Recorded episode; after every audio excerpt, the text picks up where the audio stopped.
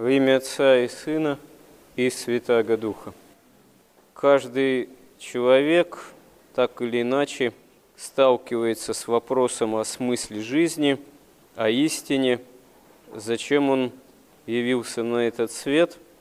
И, конечно, в жизни каждого человека это по-разному как-то происходит, в разное время, с разной, наверное, силой этот вопрос вдруг возникает – потому что очевидно, что с точки зрения чисто земной, если нет чего-то большего, нет жизни вечной, то сама эта земная жизнь, она тогда будет бессмысленна.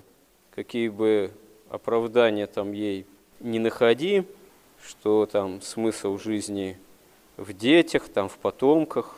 Бывает, что детей нет по какой-либо причине. Бывает, что и дети умирают раньше родителей, а бывают и войны, и социальные потрясения, и эпидемии, и голод, и что угодно. А какие-либо еще попытки оправдать конечность земного бытия тем, что есть ну, какие-то ценности там, культурные, что человек себя может реализовать том или ином творчестве, искусстве, ну, самому по себе. На самом деле тоже они не выдерживают такой серьезной критики, потому что и культурные ценности не вечные, предметы культуры тоже подвержены распаду. И чтобы там не говорилось самими же деятелями культуры, типа рукописи не горят, по большому счету и рукописи горят – и целые библиотеки горят, что в древности, что в наше время.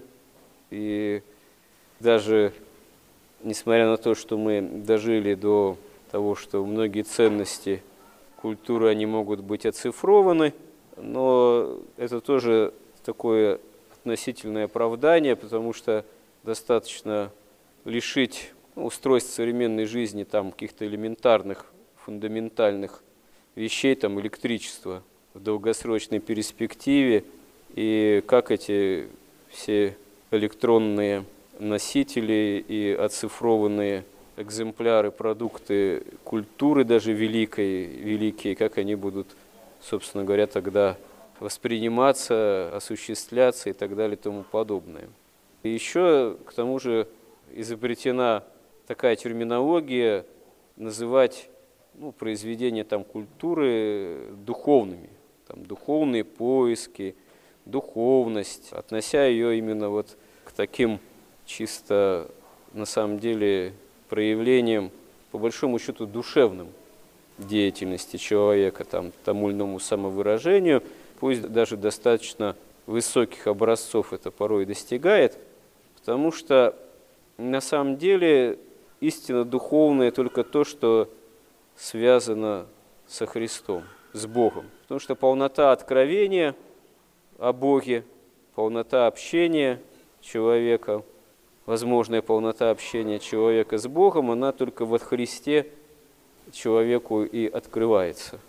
И как бы человек не пытался порой найти оправдание собственному безбожию, на самом деле этому нет оправдания, потому что это все равно беда, вина в каком-то смысле самого человека, что однажды задавшись вопросом об истине, сам конкретный живой человек, конкретная личность, сам человек не пошел дальше по этому пути. Потому что если не просто задаться вопросом об истине, о Боге, о смысле жизни, а действительно начать тогда искать ответ на этот вопрос, не удовлетворившись тем, что ну, действительно без истины все как-то бессмысленно, все тлен и смерть и время царят на земле. Если искать действительно истинное оправдание всему, то истинное оправдание всему открываются именно во Христе, потому что тогда, когда это открывается, становится для человека очевидным, что истина, она имеет личностный характер она не что-то, а она именно кто? Она именно сам Христос. И вот, как мы видим в Евангелии, в одном из эпизодов, повествующем о воскресении Христовом, Лука и Клеопа, два спутника идут зачем-то в Эмаус. А зачем они туда вообще идут из Иерусалима, об этом Евангелие ничего не говорит. Ну вот что-то им надо было уже вот в тот момент, когда Христос был распят и уже начал являться воскресшим, уже воскрес, они зачем-то пошли в Эймаус, хотя уже ну, слышали какие-то смутные разговоры, что вот жены их удивили, мироносицы, жены мироносицы, когда пришли от гроба и сказали, что вот он, нету его тела, а ангелы им сказали, что он воскрес. Но ученики сразу не поверили вообще-то как тоже евангелисты свидетельствуют, что там им эти женщины говорят. Вот, а Лука и Клеопа отправились в Имаус. И вот по дороге действительно сам Христос в виде некого путника, которого они сразу не узнают, идет с ними, и они разговаривают о том, что было в Иерусалиме, а сам Христос, он им первоначально не открывается, глаза их были удержаны, как говорит евангелист, начинает их расспрашивать что же там такого произошло. А они удивлены, что что там было, и не знают, что случилось. Вот, и рассказывают ему, что произошло, что самого вот их учителя, как они ожидали от него, что он воцарится, а его взяли книжники-первосвященники, распяли. Ну вот тут женщины нас удивили, говорят, нет его в гробе тела, в общем. И их спутник упрекает их, что они медленные сердцем, действительно, ну, можно сказать, не спешат познать истину. От пророков, от Моисея, от самого Моисея объясняет им, кто такой истинный Мессия, что ему должен был пострадать и воскреснуть. Тут они собираются остановиться на ночевку, не доходя Маус, потому что уже поздно, и просят Христа, еще не понимая, кто это, войти с ними, остаться ночевать, вот, разделить трапезу. И когда он преломляет хлеб – они узнают его, но он становится невидим. И что-то они дальше уже не идут в Имаус. В тот же день, тот же час, несмотря уже на поздний час, возвращаются в Иерусалим с этой радостной вестью, что они увидели, узнали Христа воскресшего к другим апостолам. И те говорят, что да, вот Симон Петр уже тоже видел Христа воскресшим. И они говорят, да, вот они его узнали в преломлении хлеба. Вот эта сама фраза у евангелиста Луки, что Лука и Клеопа узнали Господа в преломлении хлеба, она очень так характерна, характерно звучит.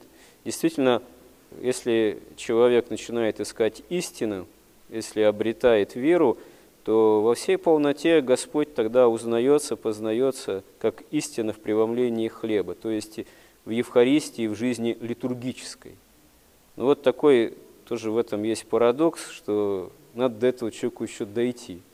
Вот Господь, раз мы тут собраны, нас как-то привел, вот, и у нас разный опыт жизни литургической, ну, можно сказать, действительно, в какой-то степени духовный, не побоимся этого слова, и разный по времени, и разный по какой-то интенсивности, жажде восприятия этого. От чего это зависит, даже трудно вот так вот как-то классифицировать, по полочкам разложить. Наверное, зависит очень во многом от самой личности человека, от каждого из нас, от характера, от склада, уклада, происхождения, жажды, рвения, привычек, трудолюбия или большей ленности какой-то в том числе, духовной. Очень-очень много, конечно, имеет значение – имеет значение с рождения, с воспитания, все имеет значение.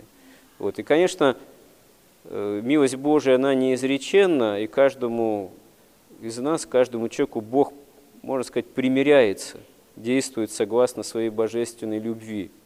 Но очень важно, чтобы в нас эта жажда истины не иссякала. Конечно, одно дело, когда еще человек начинает искать вообще истины, и ему только-только вера открывается, и важно ему прийти ко Христу, утвердиться в опыте жизни покаянной, молитвенной, евхаристической, и важно, кто ему поможет из нас, кто за него будет молиться, кто подскажет.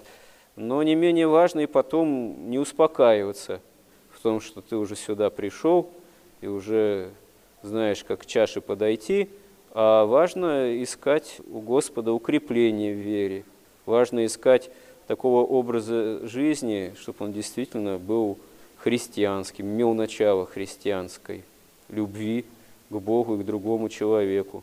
Важно, чтобы ставилась задача исполнения евангельских заповедей. А то, к сожалению, на вот этот вопрос, если так его ребром поставить, а вообще мы исполняем евангельские заповеди или нет? А вообще так вопрос, он как некое такое целеполагание, как цель, истинная цель, он вообще в нашей жизни ставится, а то нас очень часто волнует множество разных вопросов, самых разных, от внешнеполитических, там, типа, будем, наконец, Константинополь брать или не будем, вот, пора ли уже или не пора, потому что столько уже крови за него и раньше, и в прежние столетия было пролито, а он все под турками почему-то. И до вопросов каких-то таких, по сути, своих формальных, но которые тоже оказываются животрепещущими порой и животрепещущими в том смысле, что заслоняют какие-то важные на самом деле моменты и мотивы, которые должны бы были присутствовать. Там, сколько канонов прочитал, не прочитал, постом там, какой салат в гостях вчера ел – не ел, было там яйцо или не яйцо, или майонез какой, или еще что-то. И эта проблематика часто насущной на исповеди является из года в год от поста к посту. Хотя на самом деле, по большому счету, если ты сам салат готовил, мог бы туда яйцо не класть, но зачем ты положил, вот, ну, наверное, тогда надо серьезнее задуматься, правомерны ли твои действия. Если был в гостях и там не особо кто к твоей церковности примерялся, ну что делать?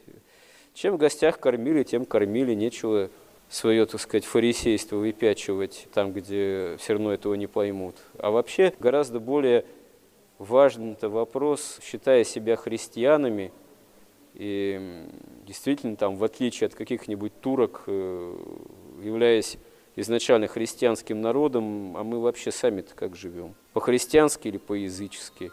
Вот, по большому счету. Сама эта задача, даже уж не брать все население, которое по-прежнему еще по инерции себя там в большом проценте считает православными там, по рождению, по происхождению, а даже взять вот круг людей воцерковленных, которые регулярно к чаше подходят. И вот так задаться вопросом, вот из нас, кто к чаше подходит, опять же, сама при этом нами задача исполнения евангельских заповедей ставится, вот жить по Евангелию, если она действительно будет вот так вот, эта задача ставиться, будет в нашей жизни такой мотив, это уже действительно будет великим делом, потому что в этом будет жизнь поистине.